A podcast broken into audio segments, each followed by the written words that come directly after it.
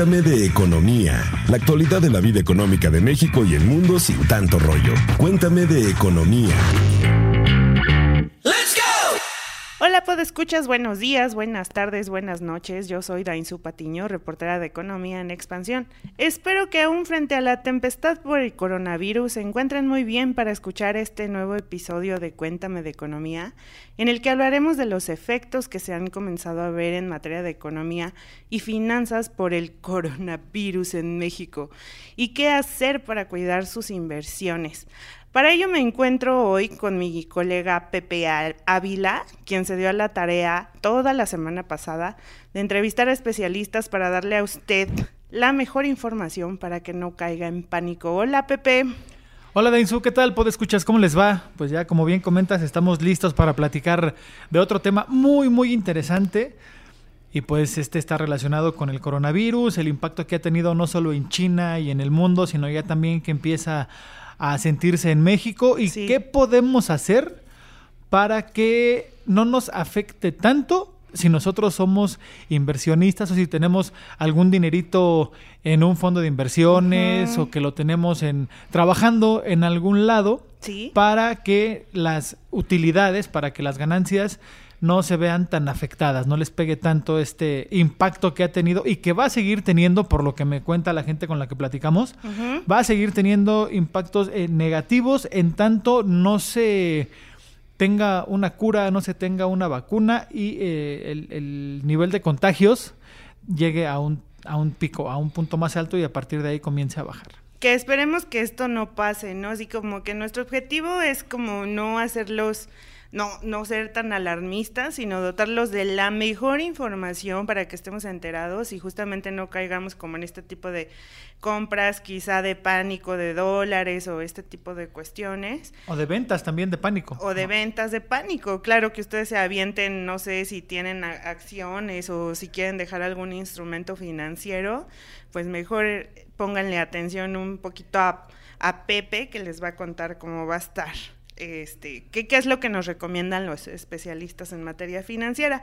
Pero primero yo quisiera hacerles como un contexto, darles un contexto de lo que pasó la semana pasada, porque estuvo muy movida, mucho movimiento en los mercados después de que la Organización Mundial de la Salud eh, declarara como pandemia el coronavirus y luego pues también se atravesó por ahí el lunes 9 de marzo en el que las mujeres no trabajamos, entonces también eh, por ahí Rusia y Arabia Saudita se anduvieron peleando por la producción petrolera y pues todo esto tuvo efectos hacia la baja y, encareció el dólar muchísimo frente al peso y pues también bajó mucho el precio del petróleo, ¿no? Entonces, pues el jueves 12 de, de marzo el precio del dólar llegó al, casi hasta los 22.97 pesos mexicanos. Y luego la Bolsa Mexicana de Valores decidió suspender operaciones por 15 minutos porque ya se había dado una caída de 7%, Pepe. Entonces, esto sí fue como de preocuparse y luego salió Hacienda y Banjico hacer subastas de cambiarias para darle una mayor estabilidad, para que el peso no se depreciara tanto. Y luego, bueno, están haciendo como ahí toda una serie de, de cambios para el manejo de la deuda pública, ¿no? Todo esto después de que Estados Unidos, su presidente Donald Trump, anunciara la suspensión de los vuelos a Estados Unidos provenientes de Europa, a excepción de, Inglaterra. Entonces, lo que es un gran golpe, recordemos que pues también siempre lo que pasa en Estados Unidos nos termina afectando, ¿no? Agustín Carstens, cuando era secretario de Hacienda, decía que cuando a Estados Unidos le daba gripa, a México le daba pulmonía. Como una apología que nos queda hoy como anillo al dedo, dado que pues el coronavirus tiene como muchos síntomas acá de, de, la gripa, entonces pues de cierta forma pues hoy nos queda por allí, ¿no? Entonces pues tenemos que considerar esto, de pronto nosotros vemos muy lejano el efecto que tendría en nuestras carteras, ¿no? O en las finanzas del país, pero sí sí va a tener efectos, ya se ven efectos de inicio por el precio del dólar y pues por ahí los especialistas explican de cierta forma cómo, cómo afecta que suba tanto el precio del dólar, ¿no? Esto tiene implicaciones. Pues mira, todo lo que se compra eh, de fuera todo lo que viene de Estados Unidos, de Europa, de China, todo lo que se compra o se negocia en dólares va a tener un impacto por esta depreciación que ha tenido el peso frente al dólar, ¿no? Entonces desde ahí viene un impacto a, los bolsillos, porque pues no es lo mismo que el dólar esté en 19, 18 pesos. Que, había, estado muy Cuando llegó hasta los 22 y feria, ¿no? 22 y fracción, entonces pues sí, de ahí eh, representa ya un aumento en el costo de algunos productos. ¿no? Productos importados, ¿no? Igual algunas compras se anticipan y a lo mejor terminan comprándose sí en un precio muy parecido a, al tiempo en el que se compraron.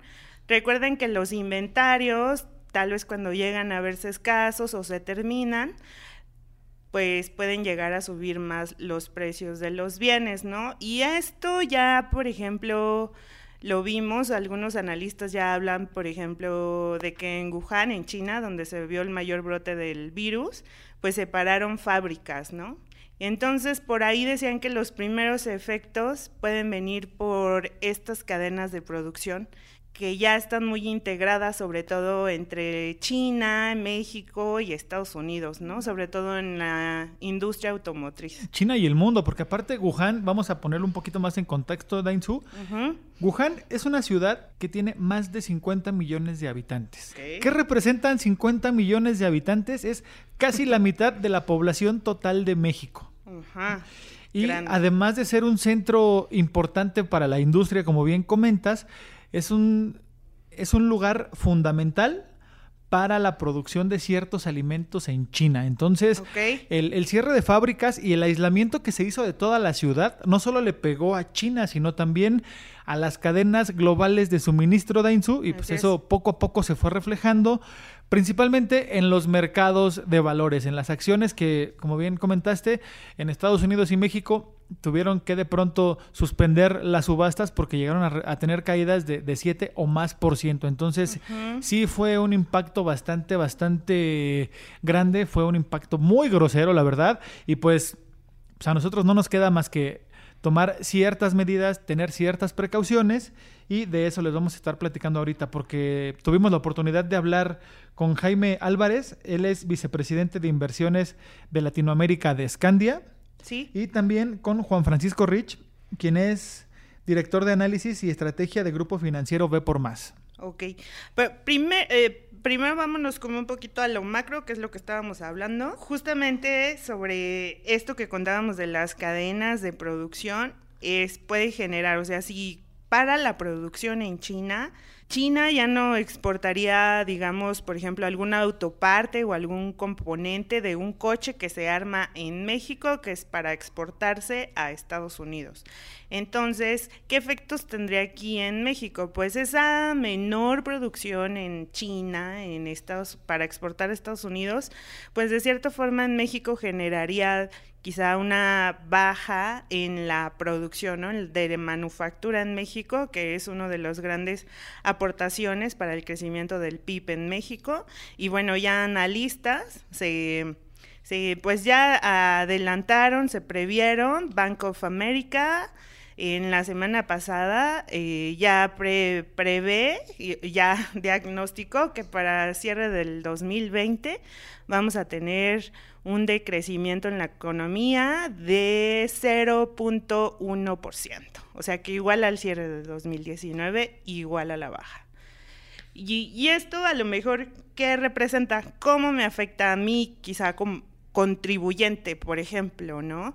Eh, si tenemos nosotros un menor crecimiento en el país, esto para Hacienda, para el fisco, representa una menor capacidad para, para recaudar ingresos, ¿no? Ingresos que son pues necesarios para brindar servicios públicos como carreteras, transporte público, brindar atención médica en estos casos, ¿no? Infraestructura para, para hospitales.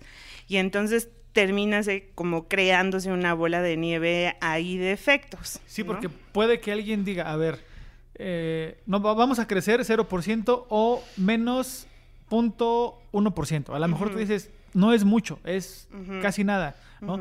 Pero si a eso le sumas la parte de la inflación, Ya. Y de que a lo mejor estás en cero, dices, ni, ni crecí, ni gané ni perdí. Pero, pues cada año somos más mexicanos, cada año habemos más personas y cada año se necesitan más recursos Claro. para brindarnos los servicios que comentaste, Deinsu. Entonces, a lo mejor dices, ok, no gané y no perdí, pero no voy a tener recursos para satisfacer la demanda de servicios que requieran los nuevos mexicanos que cada vez vamos siendo, ¿no? No, Eh, claro. Empleo, educación, etc, etc, etc. Entonces, sí es importante que haya un crecimiento año con año. Y, y en este sentido, justamente, pues, por ejemplo, lo que podríamos ver o que vamos a estar viendo, eh, que, que, pues justamente la mm, eh, el, eh, Hacienda, que es el encargado de recaudar esto y manejar todos estos ingresos, a lo mejor sí vea como una política más rígida en el cobro de impuestos, ¿no? Y aguas ahí porque también pues viene la declaración de personas físicas para abril, entonces a lo mejor sí vamos a estar viendo un, uh, lo dicen especialistas, ¿no? En finanzas públicas que se podría ver pues una mayor, mm, que el SAT sea más meticuloso en, nuestra, en la revisión de nuestra declaración, por ejemplo, ¿no? O estas acciones que está haciendo de cobrarle impuestos atrasados a, las, a los grandes contribuyentes, ¿no? Que también ha sido un tema que ha estado saliendo. Entonces, pues ahí vamos a tener que estar pues también como bien vivarachos en nuestra declaración de impuestos, ¿no? De, eh, en este sentido o también en este sentido, si pues también el fisco nos está cobrando más impuestos o está siendo más met meticuloso, pues exigir, ¿no? Que esto se convierta en servicios públicos de calidad, ¿no? Sobre todo los de salud, que es los que vamos a estar necesitando y eh, muchísimo más por esta situación del coronavirus. Antes de entrar en materia de lo, las recomendaciones en materia financiera, ¿De quisiera inversión? con de inversión, quisiera contarte otro efecto, Pepe, que a mí me llama mucho la atención por lo del precio del dólar. Y esto lo explicaba el secretario de Hacienda, Arturo Herrera, en una conferencia que tuvo la semana pasada con, con, los, con los reporteros, que decía que justamente por la alza en el precio del dólar, pues de cierta forma, a, a ver, es, sube el dólar, ¿no? Sube el dólar, pero también baja el precio del petróleo. Entonces, si tenemos un precio del petróleo más bajo, vamos a tener precios de gasolinas más baratas. Toquemos madera. No, no, ¿cómo no? ¿Cómo tocar madera si Para que si sí baja? pase. Para que baje, para que baje la gasolina, ¿no? Y en todo- entonces los reporteros en conferencia de prensa así de, ah, ok, entonces podríamos entender que puede ser bueno que, que pudiera bajar la gasolina, ¿no? El precio de la gasolina en México, porque recuerda que la gasolina que consumimos los mexicanos viene más del 80% proviene de Estados Unidos. Y entonces aquí el secretario de Hacienda nos explicó que la gasolina, cada litro de gasolina tiene una cuota del impuesto especial sobre producción y servicios, ¿no? Para mantener los precios de la gasolina en México en términos reales, como lo prometió el presidente en su campaña y lo sigue diciendo en algunas de sus mañaneras, cuando sube el precio del petróleo, del, perdón, bueno, sí, del petróleo y por ende el de la gasolina, ¿qué es lo que hace Hacienda? Hacienda reduce esta tasa del IEPS por litro, ¿no? Y entonces recauda menos. Pues cuando baja el precio de la gasolina, Hacienda tiene margen para subir esta cuota, la sube dentro de un margen que ya establecido, está establecido para todo el año. Eso es importante referirlo.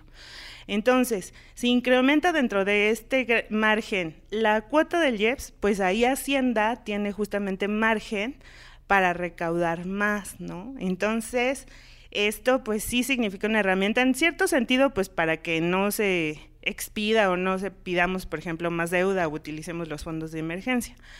Y ayuda a recaudar más y entonces en, eh, preguntábamos, ¿y ya entonces va su- podría bajar el ¿Va precio bajar de la no va gasolina? bajar? No va a bajar, se va a mantener en, pero se va a mantener en los mismos niveles y va a recaudar más hacienda por es- por esta baja en el precio de la gasolina y pues porque ve oportunidad de que se pueda este alzar o cobrar la cuota máxima que se puede cobrar por litro por gasolina. ¿Cómo ves? Pues, ¿sabes también qué podría pasar? Digo, ojalá es un pensamiento guajiro, pero ojalá algún día se pueda hacer. que no aumenten el, la carga del IEPS, que la gasolina realmente baje y que ahora eh, la recaudación venga, pero por volumen. Cobras menos de impuestos, baja el precio de la gasolina y vendes más. Claro que sí, pero recuerda que estamos también quizá en una crisis y no sabemos quizá que por qué está subiendo o por qué está bajando el precio del petróleo y de los combustibles, porque la gente se está, a la gente en el mundo, por ejemplo, ya lo vimos en Chile, en China y en Italia, no se está transportando porque justamente se están aislando a la población, ¿no? Entonces, si viniera aquí o subiera más la crisis eh, por coronavirus en México, lleguen a aislarnos, a se suspendan las clases o ir a tu, a tu centro de trabajo, utilizas menos el coche, hay menos demanda y entonces baja el precio del petróleo y de los combustibles, ¿no? Está complicado la por economía, ¿no? Pero bueno, nos contabas, Pepe, que habías hablado con especialistas en materia financiera. Mi primera pregunta es, chan, chan, chan, ¿compro o no compro dólares? Bueno, ahorita que ya subió el dólar, no sería tan buen negocio. Claro. ¿no? La, idea hubiera sido comprar dólares cuando estaba en 18 y fracción, 19 y algo. Ok. ¿no? Y ahorita que está en 22, pues ahí podrías vender y tienes una buena ganancia, una buena utilidad. No compro es una buena oportunidad para vender.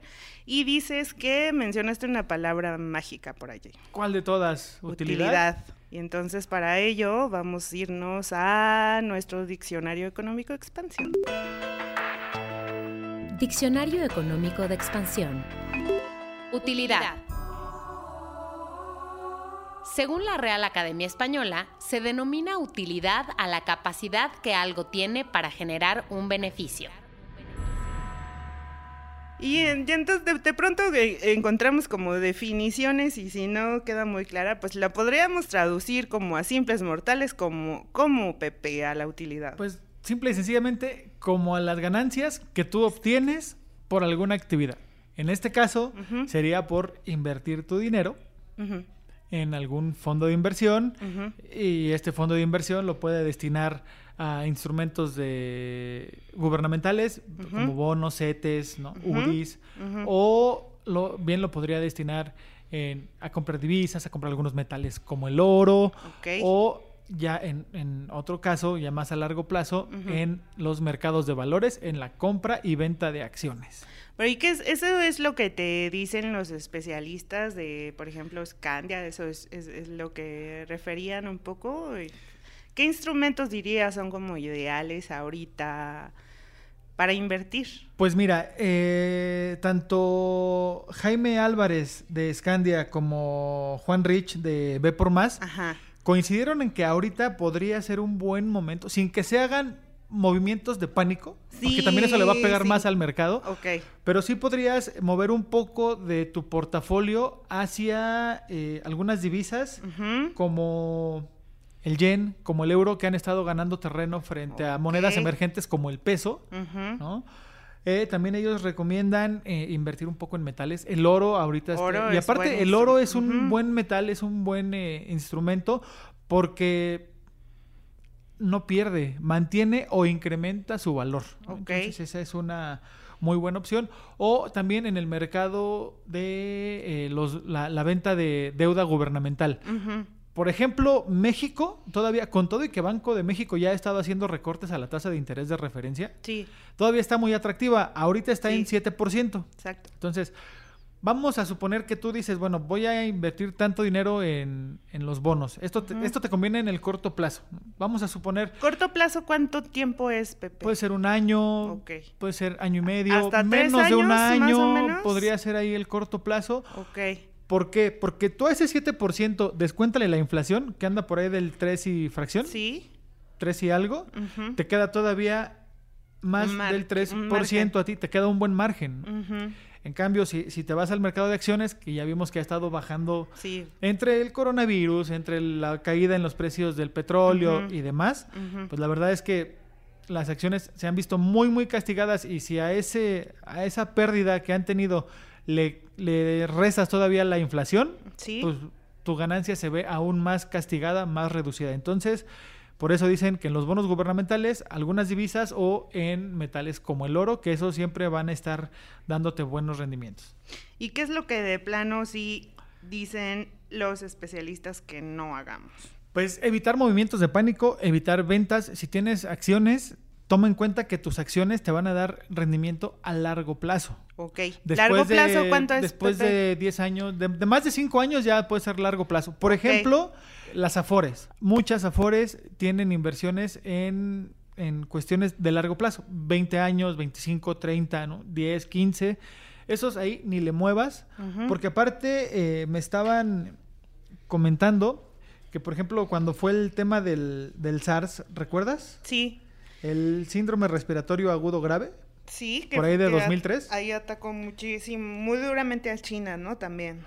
Exactamente. Entonces ahí me, me, estaban diciendo que, eh, si bien es cierto que al principio de 2002 hubo una, un movimiento a la baja en cuanto a, a, a los mercados, sobre todo en el de Estados Unidos, para 2003 ya se había cerrado el año con una ganancia de 40%. Entonces, si tú tienes una inversión a largo plazo, que ni le muevas. Mejor, mejor me quedo con mi Afore, mejor me quedo ahí. Ajá, sí, que no, no, no, vale la pena porque ellos confían o saben que así como en el pasado se ha, se ha, se ha recuperado, se ha encontrado la cura, se han encontrado vacunas y los mercados se recuperan, pues ellos recomiendan que ni te preocupes porque tu inversión va a ser a largo plazo. Sí, recuerden que los malos, así como los buenos y los malos momentos, no duran para siempre. Entonces, podríamos estar pasando por una mala racha y es justamente eso, una racha, un periodo de tiempo que esperemos que no se extienda más. Algo también en lo que coincidieron es en la importancia de tener un portafolio bien diversificado. ¿Qué es? A ver, por ejemplo, un poco. ellos me, me, hablaban de que hay eh, inversiones eh, con poco riesgo, con alto riesgo, con riesgo moderado y esto va a depender del periodo en el que tú quieras ver, eh, recoger ya las ganancias, ¿no? Si estás, si quieres ver eh, resultados en un corto plazo de unos, ¿qué te gusta? Tres años, dos años, está bien que la mayor parte de tu portafolio la tengas en eh, bonos gubernamentales, en metales, ¿no? Si vas a más largo plazo, pues vete más a las acciones, vete más a otro tipo de instrumentos ah, que se, comportan muy bien eh, en lapsos más largos. Claro. Y, eh, por ejemplo, en las Afores, que estábamos hablando hace ratito. Sí. Cuando al trabajador le queda más de la mitad de su vida laboral, es bueno que, las inversiones se hagan en estos, eh, en mercado de acciones, en más renta variable. Si ya, conforme más se va acercando la edad de jubilación, pues, eh, no sé, cinco años, tres años, cuatro años, van cambiando los instrumentos para eh, garantizar eh, una, una, mayor ganancia, una mayor utilidad. Ok. Y entonces, en, ese sentido, es como podría beneficiarnos el seguir o mantener nuestras inversiones en nuestros instrumentos personales, ¿no? Yo, yo los llamo como un poquito personales.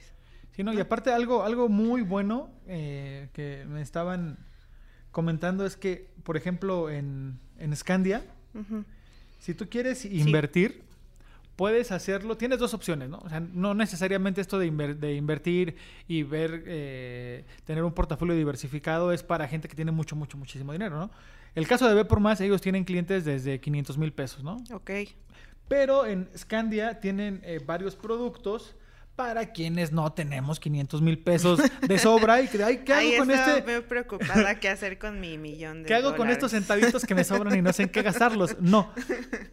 En Scandia puedes invertir desde 10 mil pesos. Okay. O también, si lo prefieres, tienen otros productos donde, eh, obviamente aquí es, adquieres otro compromiso. Puedes iniciar con 2 mil pesos, okay. comprometiéndote a cada mes dar una cantidad similar para poder armar un portafolio para ti. Entonces, eso de que invertir solo es para gente que tiene lana, ya se está viendo que no es tan que no es cierto, ¿no? Ya ya ahora la tecnología y demás ha dado la posibilidad para que la gente que no tiene tanto dinero también pueda poner a trabajar eh, en, un fondo de inversión su lanita y verla crecer.